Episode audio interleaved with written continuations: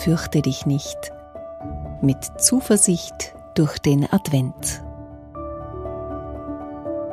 Der Mut, mein schlechtes Gewissen, meine Schüchternheit, das zum Überwinden.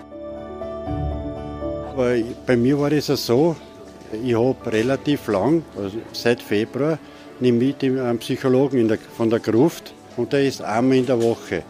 Wenn noch mir keiner mehr ist, dann bleibe ich oft auch nicht nur eine Stunde, sondern gleich auch zwei Stunden. Weil er weiß, bei mir, das war ein schwieriger Fall. Eben, eine Trennung, ich habe meine Tochter eineinhalb Jahre lang nicht sehen dürfen. Und das ist eben halt dann Mut. Das heißt, ich habe halt dann mit einer vertrauten Person gesprochen und der hat mir dann quasi die Angst weggenommen.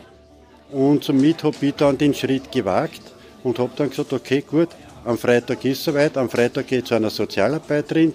Die hat mir aber auch dann begleitet von ersten Tag bis zum 27. November, wo ich die Unterschrift für die Startwohnung der Caritas gemacht habe.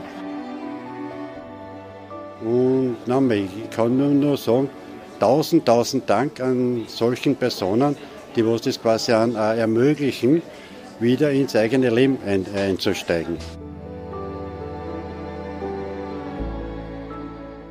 Sagt Herbert. Er war obdachlos in Wien.